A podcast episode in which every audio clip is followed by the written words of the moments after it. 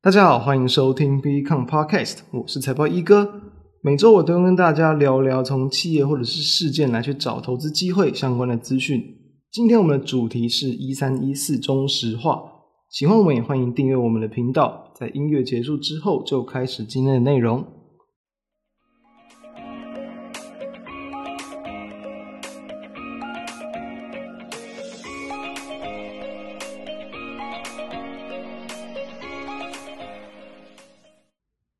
今天晚上换一下口味了，就是因为我们已经谈了很多个礼拜的这个钢铁股，包含我们其实在这每一周就有陆续谈到，像是丰兴哦，像是这个东钢，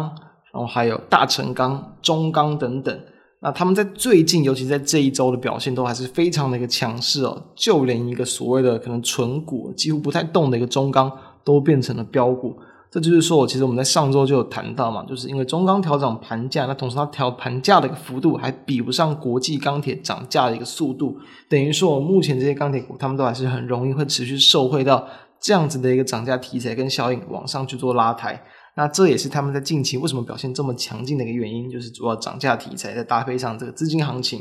那今天我们要谈的这个中石化，诶，塑化族群。当然啦，其实，在最近哦，他们的一个涨幅其实也没有说到很小，其实已经拉了一段了。不过，相对钢铁来讲，其实确实没有来的那么大。同时呢，其实我们在四月初期就有提到这个族群了。当时候在就是清明连假前吧，我们的一个主题是清明变盘，我们就有谈到说，在这个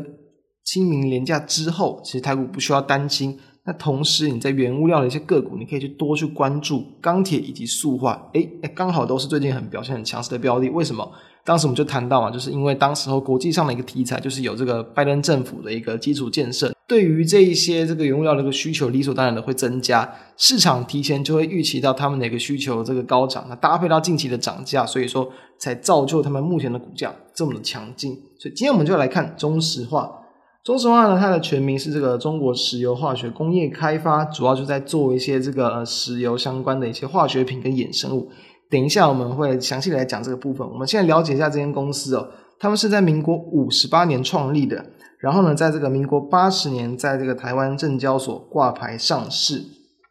那他们其实在这个长远的一个目标的一个发展，其实他们是很重视所谓的一些绿色环保、循环生产、减少污染物等等。因为确实哦，这些比较所谓这个可能原物料啊，可能这水泥啊、钢铁啊、这种塑化等等，确实会对这个环境造成不小的一个污染，所以他们是很积极的在去就精进他们的一些这个呃制造的一些技术，然后还有这个减少环境的一些危害。他们其实在这个差不多在一零六年开始啊，就几乎每年都有获得台湾的这个企业永续奖。同时呢，他们也还有这个获得，比如说像是这个绿色化学应用创新奖，可能跟这个幸福企业大赏等等的这一些，就是这个台湾的不同的一些机构举办的一些这个奖项。同时呢，他们不同的一些这个厂房啊。也有获得在这个工业局所颁发的这个绿色工厂的标章，所以这地方大家可以看到，他们对于他们自己所谓的一个事业啊，然后对于环境的影响，他们其实很在乎的。这点大家先去认识一下哦，不要觉得说就是好像哦，这些塑化股他们其实就是在这个污染环境。好，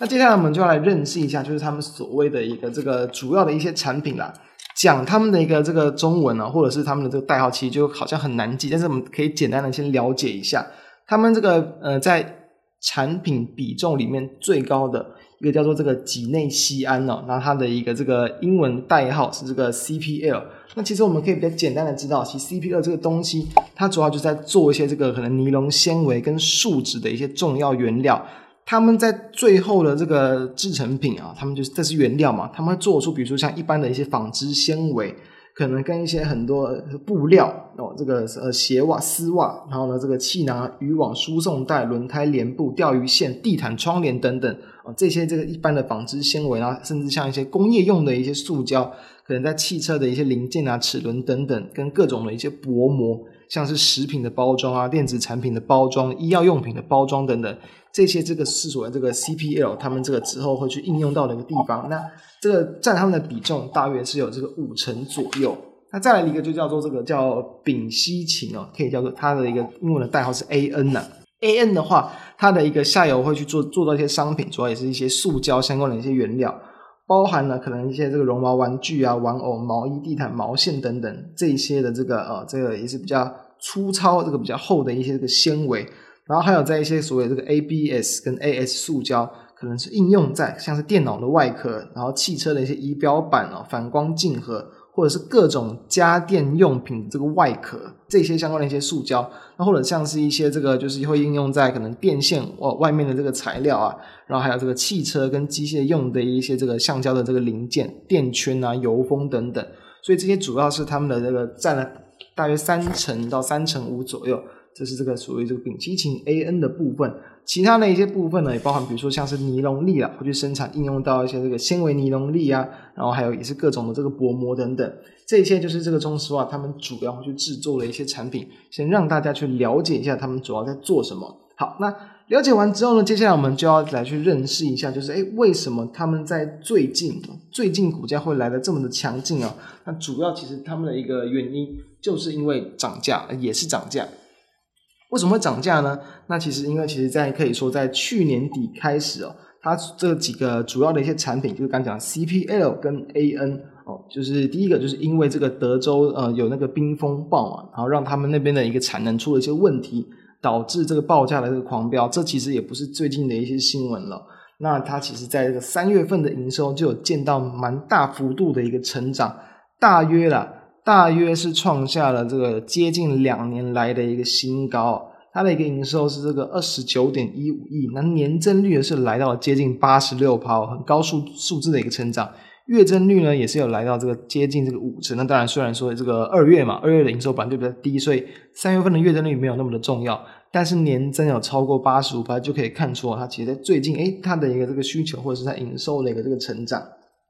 好，那应该其实从去年底开始，这些各种这个原物料的价格就已经开始往上拉了。那它的这两个主力的一个产品，刚讲，其实这两个加起来，大约就占了它整体营收应该是有超过八成左右。那 CPL 的价格呢，大这个一季左右，其实有大概就涨了大约四成左右。而这个 AN 的一个报价，其实哦就已经涨了超过一倍哦，就是这个就是一超过一百趴嘛，翻倍的一个成长。导致于它其实，在最近这几个月的营收都持续的往上走高。这一月份的营收其实也是差不多创下了这个应该说将近啊将近这个一年来的一个这个新高。所以在营收上面，其实就可以见到这些产品的报价上扬对于它的一个这个营运的一个贡献。那当然了，在这个 目前已经进入到了第二季嘛，那目前的一个状况是这样，就是其实蛮多的一些这个亚洲的一些石化厂进入他们的一个岁旧的时期，他们就这时候产能可能会有点这个减少。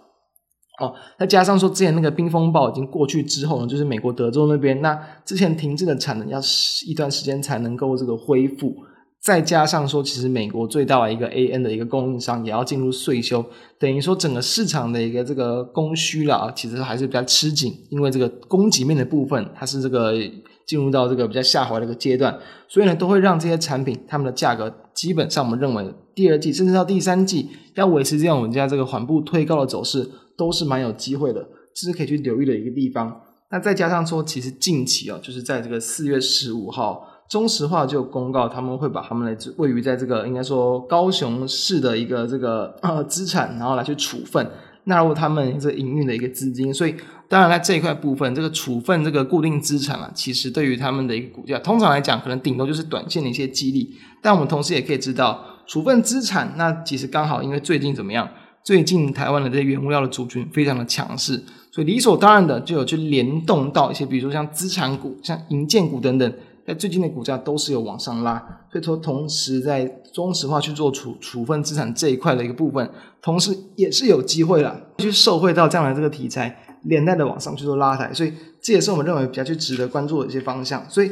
综上所所述。因为我们刚刚谈到，其实对于他们目前的一个这个比较供需吃紧的状况，是很有机会会再延续这个几个月的，所以这个亚洲区的整个供需吃紧，报价就有机会持续的一个维持高档。那供需吃紧的话，就是当然就是最主要的，就是理所当然的，就是涨价题材嘛，也就是最近台股这些族群非常强势的原因。我们要知道，其实中石化在最近的一个股价，几乎都是一个很强势的沿着五日均线上涨。四月初的时候，其实股价才大约还在这个十一块钱左右。那到我们录制时间呢，其实已经大约快到接近十五块钱左右了，就有点像其实我们在上周所谈的嘛。上周我们谈那个中钢的时候，诶，那时候可能股价在三十三块附近，诶，看起来好像已经涨了很多，有点贵了。但是过回头一个礼拜来看，诶，中钢它的一个股价其实已经来到快要到四十块钱了，非常大幅度的涨幅。那当然，其实因为最近台股却涨得非常的凶，所有的一些族群个股可能理所当然的出现一些高档的一些震荡拉回，